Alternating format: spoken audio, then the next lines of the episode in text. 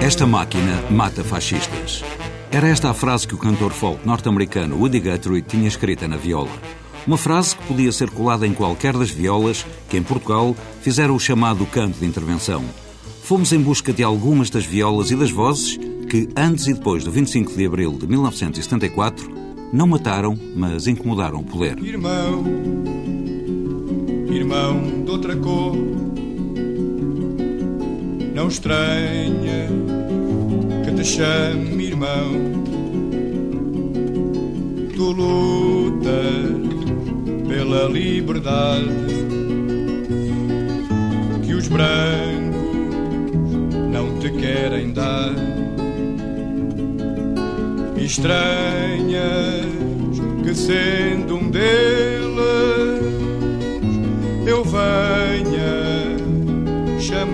irmão. Hoje ligado à informática, AP Braga foi um dos nomes de quem fomos à procura.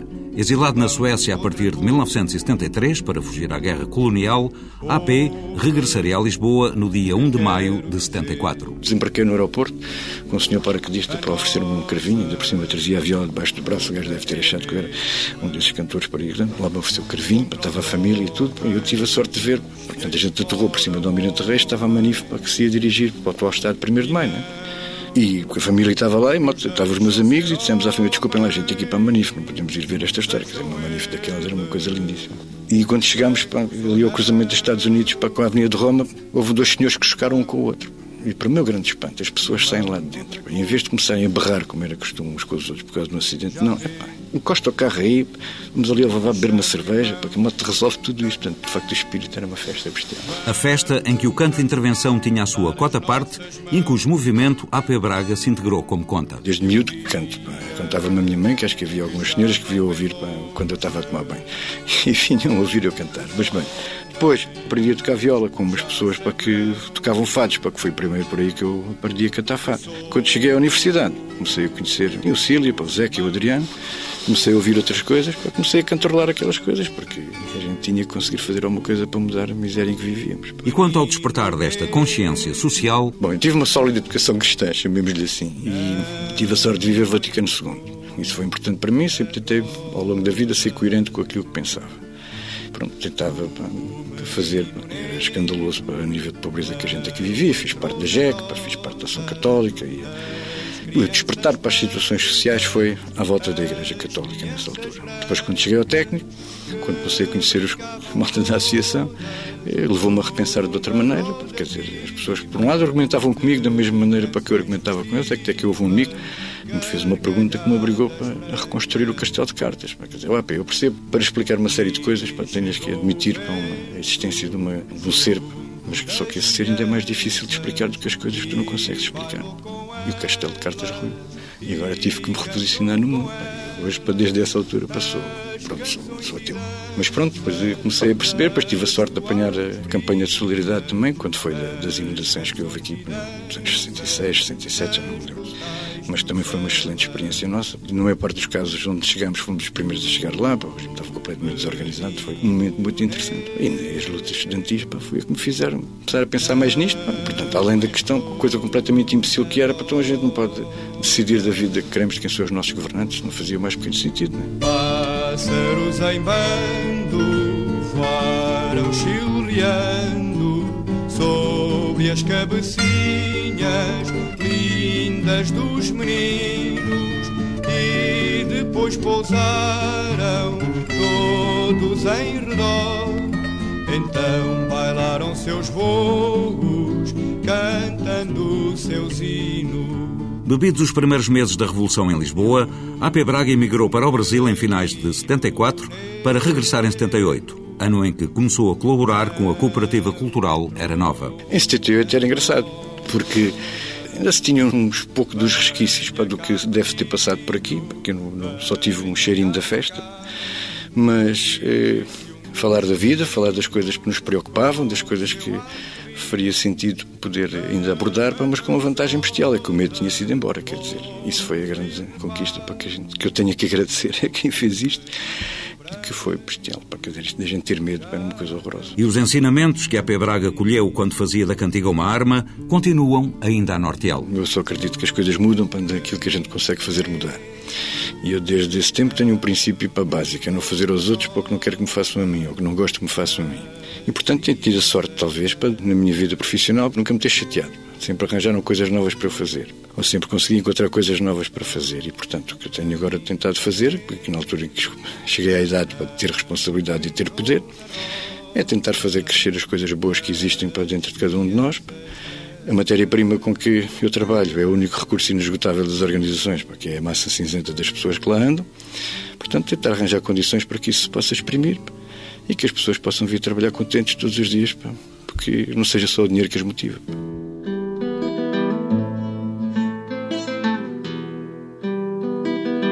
Na viagem em busca das violas e das vozes de Abril, a paragem seguinte foi na Vila Alentejana do Alvito. Cortaram as asas ao roxinol.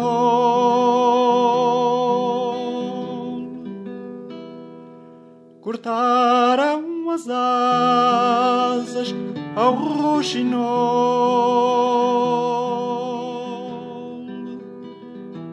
Roxinol sem asas pode voar.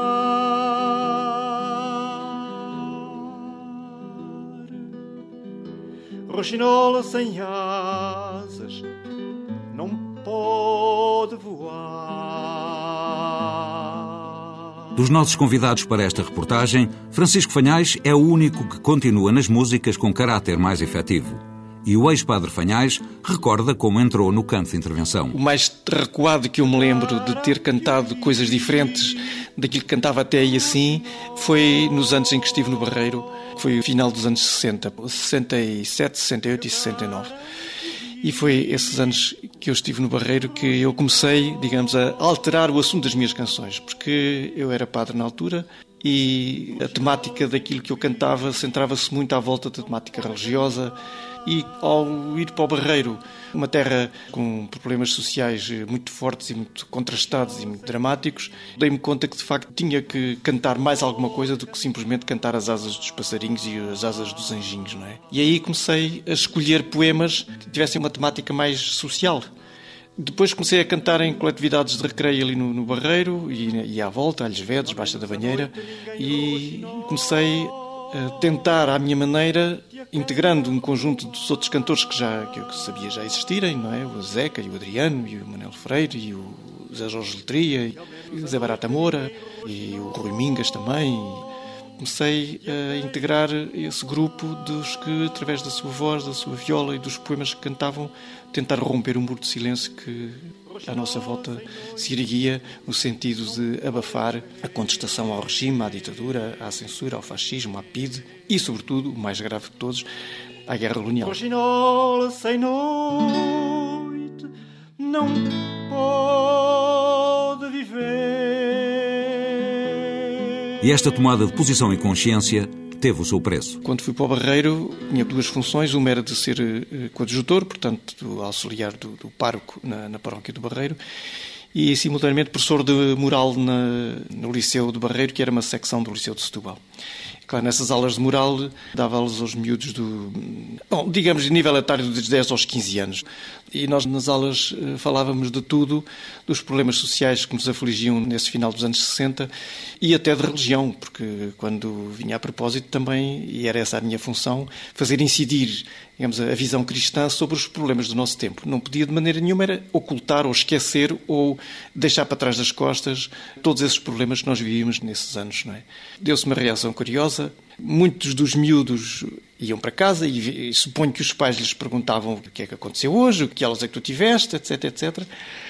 E, alguns vão ter referido que também tinham tido aula moral e tinham, o padre tinha levado a viola para a aula e tinha cantado com eles, tinha falado da, da guerra colonial, tinha falado de, dos problemas sociais, tinha falado da censura, tinha falado de tantas coisas e relatavam isso, obviamente, aos pais. E alguns gostavam, outros não gostavam, não é?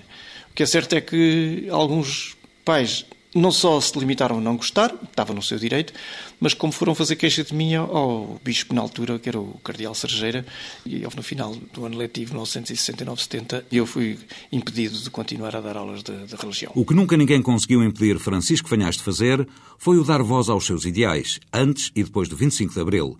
Mas depois da Revolução faria sentido esta forma de estar? Logo ao princípio, se calhar eh, não, porque nós tínhamos, eh, estávamos a experimentar, a experienciar, a viver no dia a dia essa liberdade, porque nós ansiávamos antes do 25 de Abril. Mas se calhar tinha sentido eh, dizer e tomarmos consciência de que era importante que cada um de nós, como cidadão, tinha um papel a desempenhar na transformação do nosso país e na dignificação do nosso país. E que não era uma coisa simplesmente dos partidos, que não era uma coisa simplesmente dos políticos profissionais, dos políticos oficiais, eh, mas que era uma, uma ação conjunta de todos nós. Não é? E o meu trabalho, nessa altura, logo depois do 25 de Abril, juntamente com outros companheiros, como o Zeca e como o Adriano, etc., foi efetivamente apoiar todas aquelas iniciativas que tinham a ver com hum, aquelas situações em que o povo assumia nas suas mãos esse poder, quando havia uma ocupação de uma, de uma casa de devoluta para tentar ali assim eh, fazer uma, uma clínica popular, não é? Isso era uma iniciativa de um grupo de pessoas dessa zona e nós, eh, como cantores, muitas vezes éramos solicitados a apoiar de molde a que essa ocupação tivesse mais força e tivesse mais possibilidade de vingar e de se implantar no meio, etc. Estou a falar também muitas vezes de ocupações de cooperativas agrícolas. Nós cantávamos em situações onde efetivamente as pessoas tinham tomado a iniciativa de, de exercer o seu poder, o chamado poder popular, é? e contribuíamos com a nossa cota parte, o nosso esforço, o nosso apoio para estar ao lado dessas pessoas que tinham tomado essa iniciativa e tinham arriscado muito mais do que nós poderíamos arriscar ao estar ali simplesmente a cantar para eles, não é? Ou cantar com eles. Não é? Não havia palcos, a maior parte das vezes, não é? palcos eram um luxo, não é? Mas nessa altura, de facto, eram anos gloriosos em que, com o megafone, o megafone tinha que servir para nós apanharmos e captarmos simultaneamente a voz e o som da viola, não é? Era um golpe de anca muito complicado. Ainda por cima tínhamos que cantar muitas vezes em cima de, em cima de tratores, às vezes assim no pino do, do, do, verão, assim à torreira do sol, e nós éramos os que estávamos mais expostos ao sol e as pessoas estavam a ouvir-nos assim numa periferia um bocado afastada do reboque do trator, à sombra, à sombrinha, e nós ali assim. Mas isso foram anos magníficos que ficam na memória como os anos mais gloriosos do processo político que eu vivi depois da 25 de Abril, sem dúvida nenhuma. É possível falar sem o nó na garganta é possível amar sem que venham proibir. É possível correr sem que seja a fugir. Se tens vontade de cantar, não tenhas medo, canta. Se tens vontade de cantar, não tenhas medo, canta. No fim da conversa com Francisco Fanhais e no desfiar das memórias, ficam duas histórias das cantigas. Uma vez estava a cantar em Vila Viçosa e estava a cantar justamente este poema que eu cantei há bocadinho do Rochinol. E depois, no fim, Uh, reparei que estava lá um, uma pessoa assim, de uma certa idade a ouvir com muita atenção e ele no fim chegou-se ao pé de mim e disse oh, amigo, tu podes ter a certeza de uma coisa é que não há aqui ninguém que não tenha percebido o que é que tu querias dizer com aquilo e a pessoa sente-se compensada porque de facto é o eco que se recebe no fundo, no fundo a canção é para isso a canção tenta provocar um eco e uma resposta por parte das pessoas, não é? Ao lado disto, há uma vez, eu estava, por exemplo, em França, já depois do 25 de Abril, a cantar eh, num clube de portugueses imigrantes, Estava eu e o Zeca e estávamos a tentar falar um pouco do que se estava a passar em Portugal, de como tinha sido importante o 25 de Abril, que nós estávamos a ver um momento de euforia enorme, etc, etc. Até que às tantas estava um tipo encostado a uma coluna que virou-se para nós e diz, diz, diz Epá, canta um fado! Canta, mas é um fado! Não é? para quem veio aqui de Portugal em plena euforia revolucionária, é? em plena euforia de 25 de Abril, e que tenta transmitir alguma coisa significativo daquilo que para nós era importante e que gostávamos a viver, e apanha este balde de água fria em cima, como diz, cala-te, mas aí canta-nos um fado e o resto é cantiga, percebes? É possível viver de outro modo, é possível transformares em arma a tua mão, é possível o amor é possível o pão, é possível viver de pé. É possível o amor, é possível o pão, é possível viver, viver de pé. Do Alvite para Coimbra, fomos ao encontro de Rui Pato, médico pneumologista, atualmente a presidir o Conselho de Administração do Hospital dos Covões e que foi durante alguns anos o acompanhante de eleição de José Afonso e Adriano Correia de Oliveira. Eu andei com o Zeca desde o, o primeiro disco de baladas de Coimbra, que é o disco do meu menino Edouro, que é gravado eh, em 1963, creio eu, e andei até depois, por motivos políticos, me ter sido retirado o passaporte, que foi em 1969. Portanto, eu de 63 a 69 andei sempre com o Zeca, mas o Zeca, a partir de 69, tinha gravações já marcadas para serem feitas no exterior. E eu, como tinha sido dirigente académico e tinha sido castigado devido a ser um um perigoso terrorista aqui da, da academia, foi-me retirado o passaporte e eu deixei de poder sair e então deixei de acompanhar o Zeca, embora depois o tenha acompanhado em concertos cá, em Portugal. Mas na discografia dele eu termino em 69. Uh, continuei, foi depois com o Adriano sempre, porque eu a partir de 65 começo também a acompanhar o Adriano, entre 65 e 69 acompanho, portanto, o Zeca e o Adriano simultaneamente, depois de 69 continuo a acompanhar o Adriano, porque o Adriano continua a fazer as gravações cá e, portanto, até 1974 acompanhei ainda o Adriano.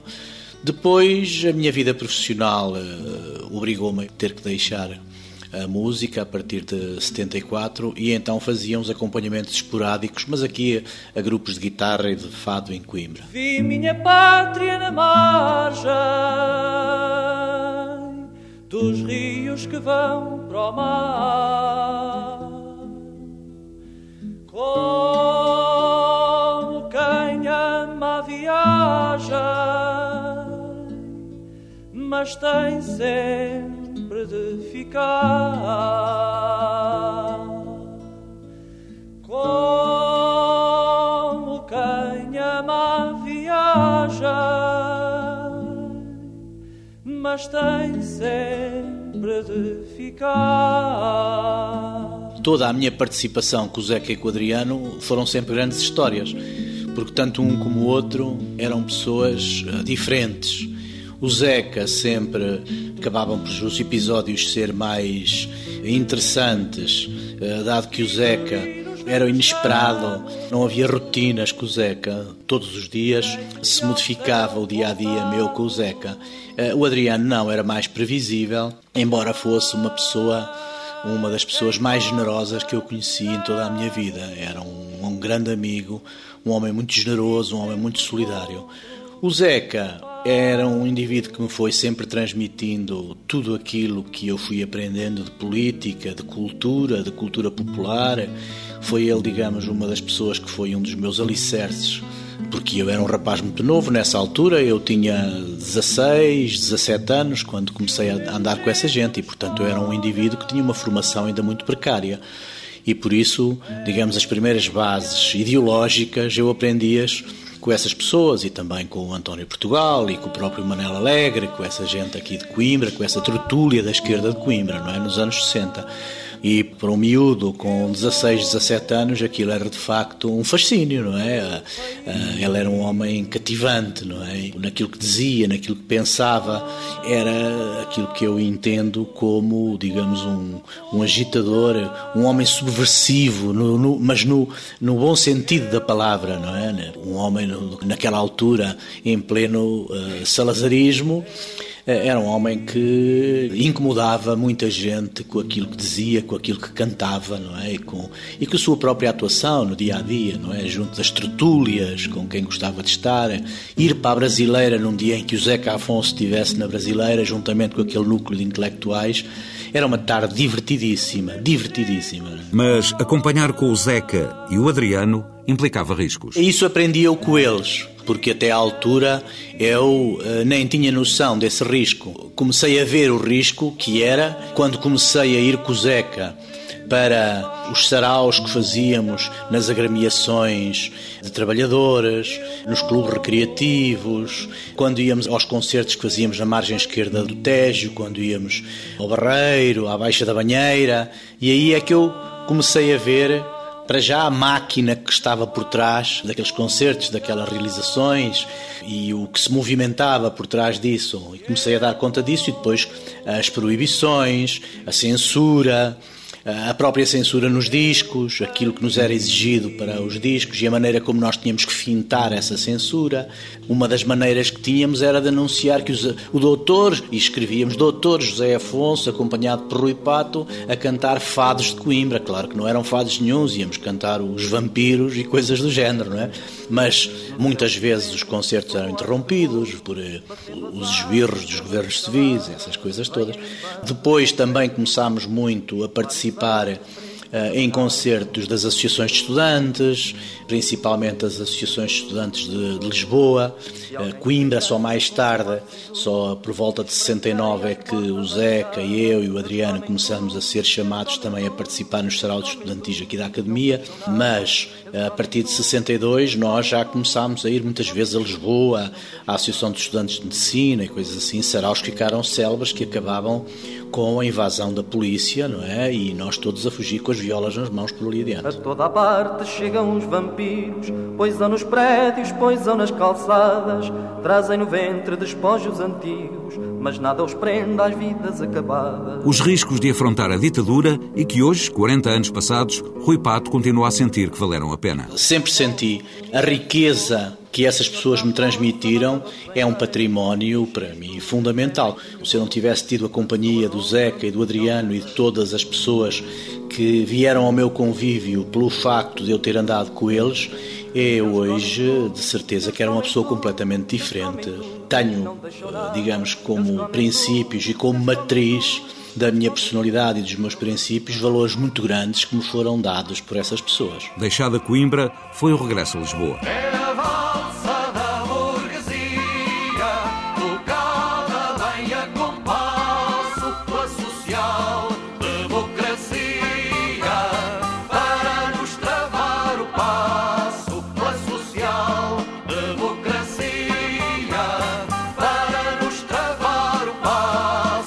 Ex-reitor da Universidade de Lisboa e docente na Faculdade de Letras, José Barata Moura assinou e deu voz a alguns temas emblemáticos do canto de intervenção. E hoje autodefine-se assim. É uma pessoa que continua a viver e que, tal como todos os outros, nós vamos construindo a nossa vida eh, sobre uma história e um tecido de experiências aos quais vamos, enfim, dialeticamente acrescentando outras coisas. E, portanto, nesse sentido, para mim, penso que esse trabalho da modelação do futuro que se vai construindo e fazendo que eu creio que, enfim, à minha maneira e com a minha modéstia, vou tentando prosseguir e desenvolver. O futuro para o qual José Barata Moura gosta de olhar e que justifica a resposta que me deu quando lhe perguntei como vê hoje o que compôs e cantou. Eu não olho muito para o passado e, sobretudo, não olho muito para as coisas que eu fiz. Mas, enfim, se, se a pergunta que me quer fazer é se eu tenho vergonha disso, ou que acho, ah, que se eu soubesse não fazia assim, não ou fazia de outra maneira, portanto, isso aí não, não, não, não tenho quaisquer remorsos.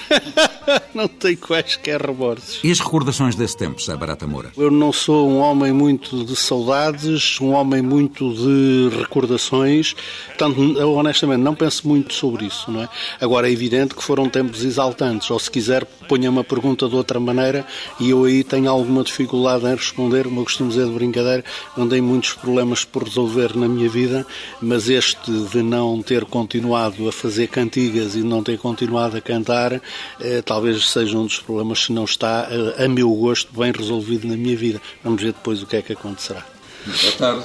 É, ok, nunca é tarde, só que, olha, é um dos traços em que a gente vai percebendo que o tempo vai chegando e que nós vamos envelhecendo. Isto é, há uma disponibilidade para a criação eh, que efetivamente eu vou tendo, e digamos desde os anos 86, 87, por aí, ou, ao princípio dos anos 90 foi quando eu devo ter deixado de fazer coisas e de cantar mais uh, regularmente, pura e simplesmente porque eu não estava a conseguir encontrar condições, não era para cantar, isso eu ia continuando a cantar, cantando as coisas que eu já tinha feito, mas aquilo para mim era importante que era fazer coisas novas, isso requer uma certa disponibilidade, sobretudo com os miúdos, uma grande disponibilidade para a brincadeira e para a convivência com eles, e, e pronto, isso a partir de uma altura estava-se a tornar muito complicado e foi por aí que eu parei, não sei se com pausa ou não, vamos ver.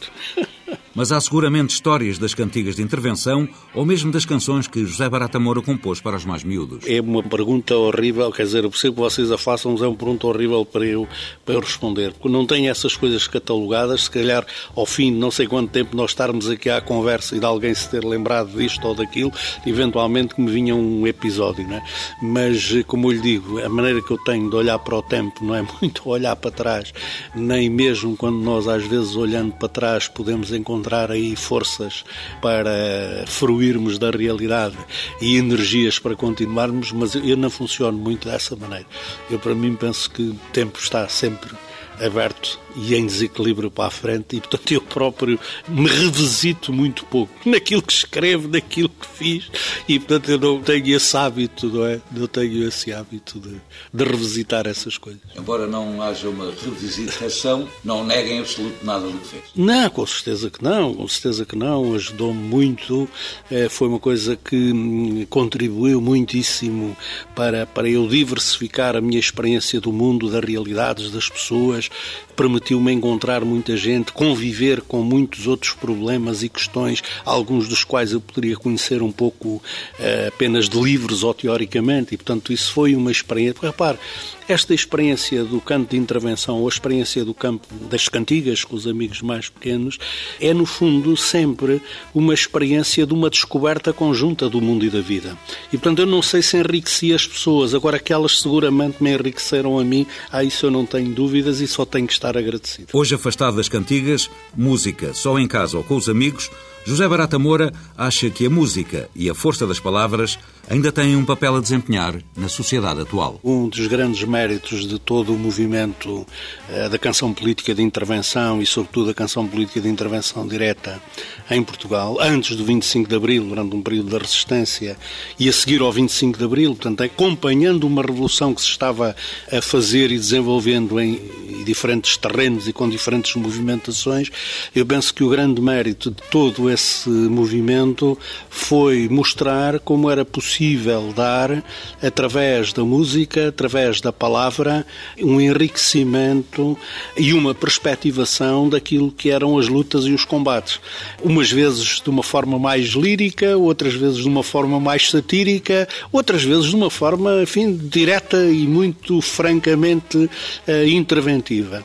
Só tenho pena é, que, efetivamente, naquilo que são as condições do nosso tempo, que são condições que continuam a fornecer material mais do que suficiente para que essa visão uh, crítica das realidades uh, se possa fazer também. E, portanto, eu continuo a pensar que, embora não o pratique hoje em dia, não me pergunto se é com pena ou não, mas não o pratico hoje em dia, eu penso que continua a justificar-se plenamente um lugar para um canto político de intervenção direta, para a crítica social e, obviamente, para o tratamento de muitos outros temas que a nós, enquanto seres humanos, nos continuam, de alguma forma, a fascinar e a, e a desafiar. Cravo ao peito, a muitos fica bem. Cravo ao peito, a muitos fica bem. Sobretudo faz jeito a certos filhos da mãe.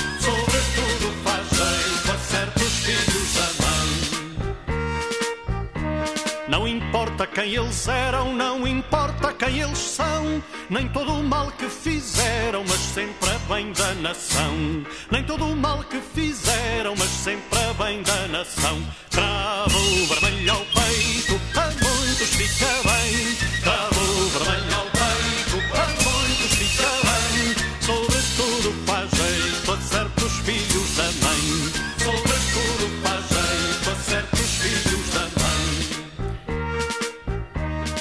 Chegado o dia novo, chegada a bendita hora, vestiram uma pele de povo, ficou-lhes o rabo de fora. Vestiram uma pele de povo, ficou-lhes o rabo de fora. Cravo vermelho ao peito,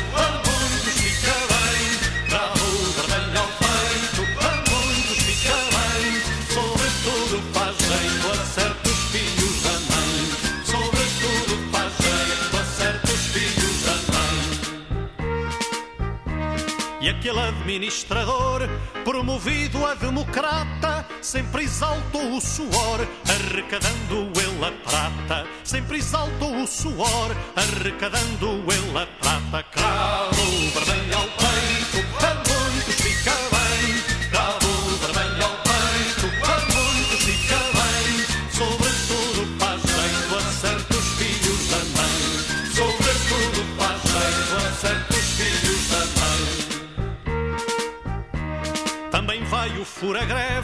Lacaio dos senhores de então. Pois pode bem ser que às vezes se arranje um novo patrão. Pois pode bem ser que às vezes se arranje um novo patrão. Cravo